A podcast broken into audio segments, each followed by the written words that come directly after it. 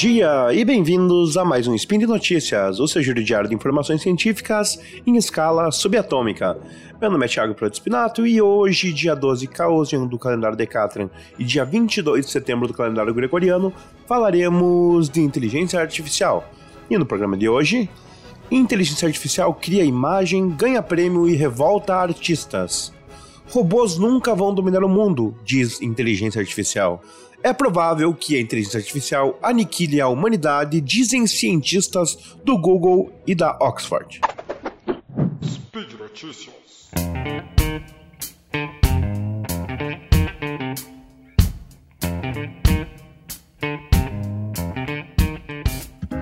E na nossa primeira notícia de hoje, no estado do Colorado, nos Estados Unidos, existe uma feira estadual todo ano que ela premia algumas categorias de arte, como pintura, colcha de retalhos, escultura.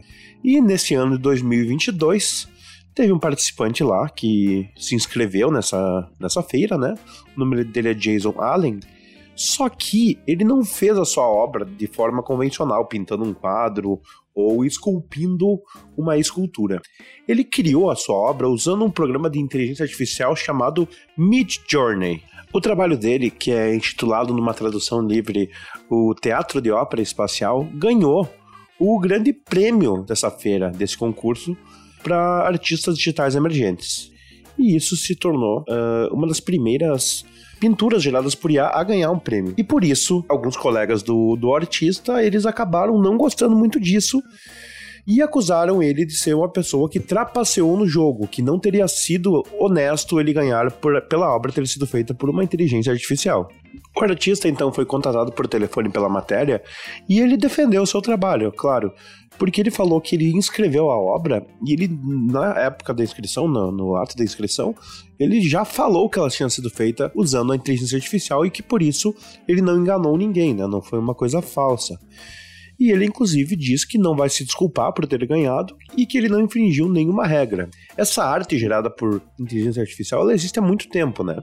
Mas uh, as ferramentas que tanto o autor, o autor da obra usou, essa Midjourney, foram que tornaram possíveis, né, para amadores criarem trabalhos realmente complexos ou mesmo fotorrealistas simplesmente digitando alguma imagem numa caixa de texto. Porque o que acontece? Como funcionam esses aplicativos? Você escreve uma, uma frase e ele usa essa frase para criar uma imagem né, relacionada com o que está escrito. E por isso existe muita polêmica quanto a esse assunto, porque alguns artistas não gostam né, da própria inteligência artificial criando artes, porque eles temem que a tecnologia possa tomar os seus lugares. E nas mídias sociais foi possível encontrar vários argumentos né, contrários a essa criação por inteligência artificial, incluindo alguns que falavam que a morte está morrendo, que isso é nojento, como é que a arte pode ser feita de forma assim artificial. Porém, também algumas pessoas defendem que isso não é muito diferente de você fazer uma arte no Photoshop, né? A não ser porque no Photoshop ainda você precisa da mão humana mexendo ali nos aplicativos para fazer uma arte. E é importante ressaltar que a porta-voz do Departamento de Agricultura do Colorado, que supervisiona essa feira, o nome dela é Olga Robach, ela divulgou né, que o envolvimento do, do autor e da inteligência artificial quanto à obra e que isso, em tese, seria permitido porque qualquer prática artística que utilize a tecnologia digital era possível de ser inscrita nessa modalidade, né? Inclusive os dois juízes da categoria, eles não sabiam que tinha sido usado um sistema de inteligência artificial. Porém, eles disseram que mesmo se eles soubessem, eles ainda assim teriam dado o prêmio principal para o autor. E uma coisa muito interessante que a matéria traz é a questão de que normalmente grandes inovações tecnológicas acabam tendo resistência, né, por parte da humanidade. Ele cita que muitos pintores, quando da invenção da câmera fotográfica, eles viram isso como uma degradação da arte humana. Uh, também no século XX, por exemplo, as ferramentas de edição digital e animação também foram rejeitadas pelos artistas, né, que disseram que aquilo não era efetivamente arte. Então a gente vê que todas as novidades, quando surgem, elas são vistas de forma desconfiada, né, pela população que já está acostumada com outro tipo de procedimento e outro tipo de arte. E o que os pesquisadores entendem, né, como essa nova geração de máquinas de inteligência artificial para fazer arte, é que elas são alimentadas pelas próprias obras que as pessoas postam na internet e são milhares e milhares e milhões de obras de referência.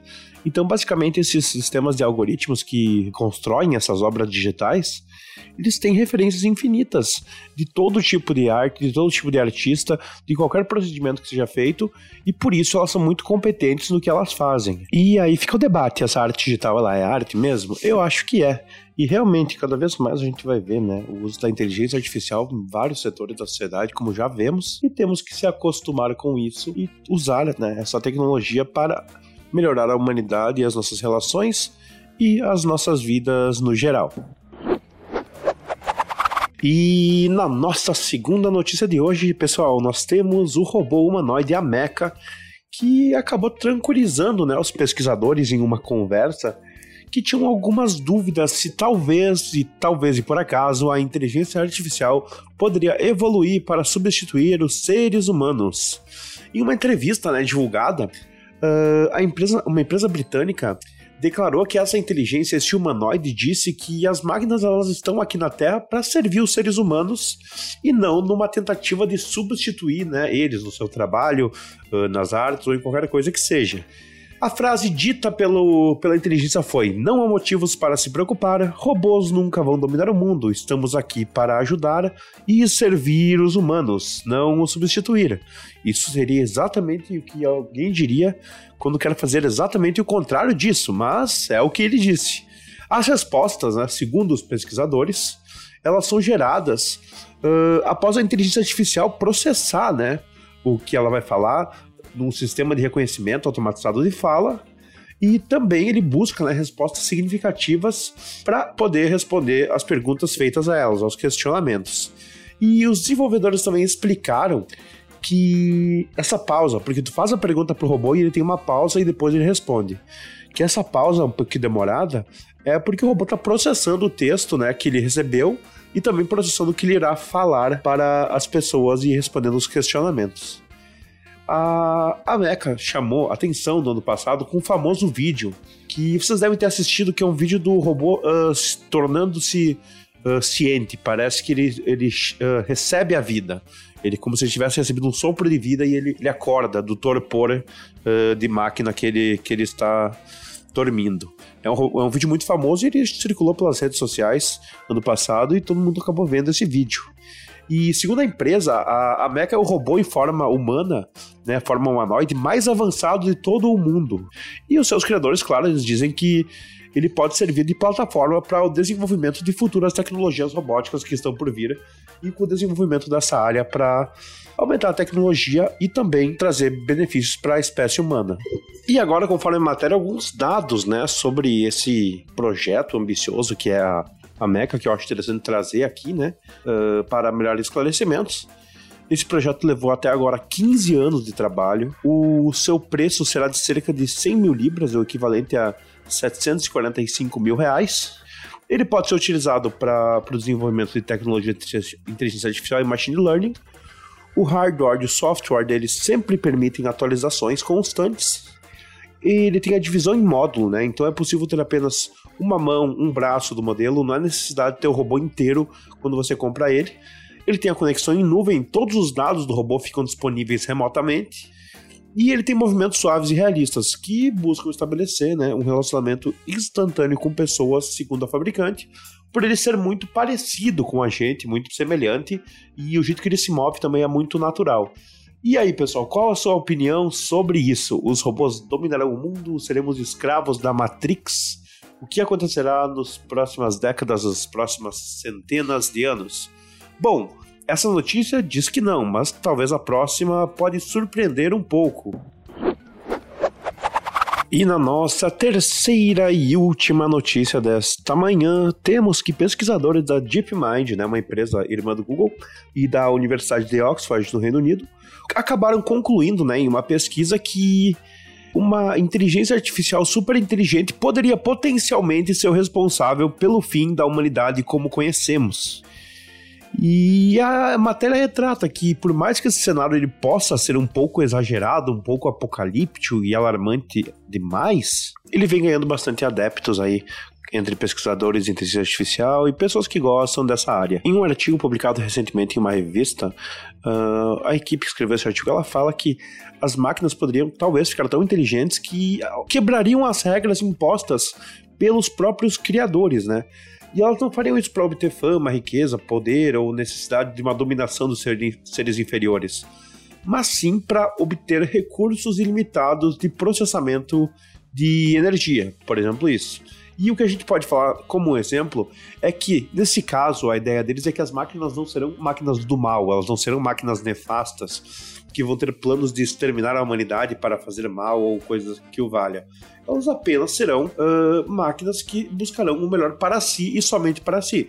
É que nem quando a gente precisa construir uma autoestrada e tem um formigueiro no caminho. A gente não vai deixar de construir a autoestrada porque tem formiguinhas para ir. A gente vai passar a estrada em cima das formigas. E é esse o exemplo que eles acham que talvez seja que ocorra com a humanidade e a inteligência artificial, que os humanos sejam tão irrelevantes que eles sequer serão considerados em um plano de evolução da própria IA e das suas potencialidades futuras. Inclusive, segundo Michael Cohen, um membro né, da Universidade de Oxford, que foi um dos coautores desse projeto, ele fala: sob as condições que identificamos, nossa conclusão é muito mais forte do que a de qualquer publicação anterior. Uma catástrofe existencial não é apenas possível, mas ela é provável. Esse estudo que eles fizeram é baseado em alguns cálculos matemáticos, conceitos científicos, tanto sobre a inteligência artificial como as estruturas sociais que a gente tem hoje no nosso mundo. E fala-se, né, que ele vai muito além de achismos ou de teorias de conspiração, ou mesmo teorias alarmantes, né, sobre como o mundo poderia ser, né, baseado em filmes, por exemplo, Exterminador Futuro ou Matrix. E é importante ressaltar que na publicação, né, como falado anteriormente, eles temem que a humanidade tenha que enfrentar o que eles chamam de agentes desalinhados. E o que seriam esses agentes? Seriam máquinas que veem o ser humano hoje como hoje não, né? No futuro próximo, uh, baseado nesse futuro distópico, que veem os seres humanos como algo que atrapalha né, o seu plano de expansão das máquinas. E que isso seria um problema porque entraria em conflito com a própria existência da raça humana. Os autores ainda colocam que tudo acaba sendo uma disputa por recursos, né? Pois vivemos em um mundo onde os recursos eles não são infinitos.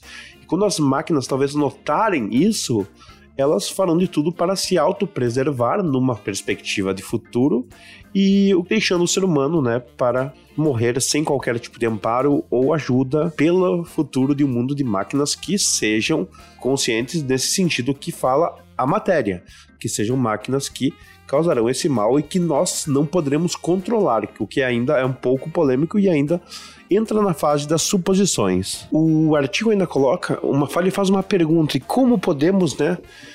conter essa extinção humana, como impedi-la. Eles colocam que o ideal seria que as máquinas de inteligência artificial, esses softwares e algoritmos, eles fossem produzidos de forma um pouco mais lenta, porque eles sempre acabam se superando cada vez mais e sendo ainda mais tecnológico.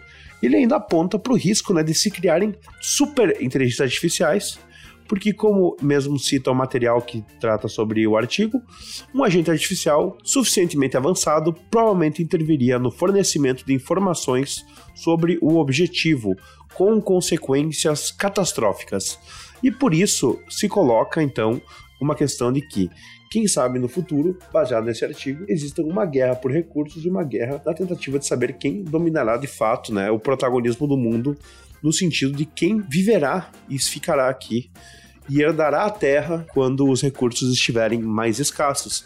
E por isso esse artigo ele coloca, claro, um tom alarmista, coloca uma questão de que talvez as pessoas elas sejam extintas pelas máquinas, o que é uh, um contraponto bem diferente do que a gente falou na notícia 2. Porém, temos que entender que isso também são algumas suposições de que, do que virá para o futuro, o que ninguém ainda tem certeza e por isso que, claro, nós temos que investir no desenvolvimento da inteligência artificial ética e segura, coibindo possíveis tentativas de gerar inteligências artificiais que sejam preconceituosas, que sejam uh, totalitárias e sempre buscando, né, a questão progressista de ser e do uso da tecnologia de maneira benéfica para a humanidade. E por hoje é só, pessoal. Lembre que todos os links comentados estão no post. Deixe lá também seu comentário, elogio, crítica, declaração de amor ou sua forma predileta de matar o Talik. Evite xingar os robôs, porque senão as máquinas vão nos devorar enquanto nós estivermos dormindo. Lembro ainda que esse podcast só é possível acontecer por conta do seu apoio no patronato do SciCast, no Patreon, Padrim e PicPay. Um grande abraço e até amanhã!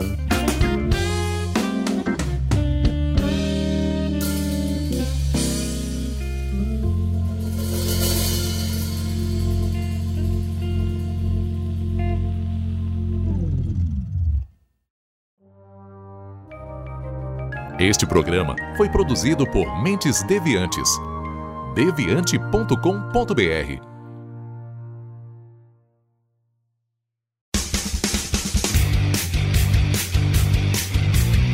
Cortes, edição de podcast.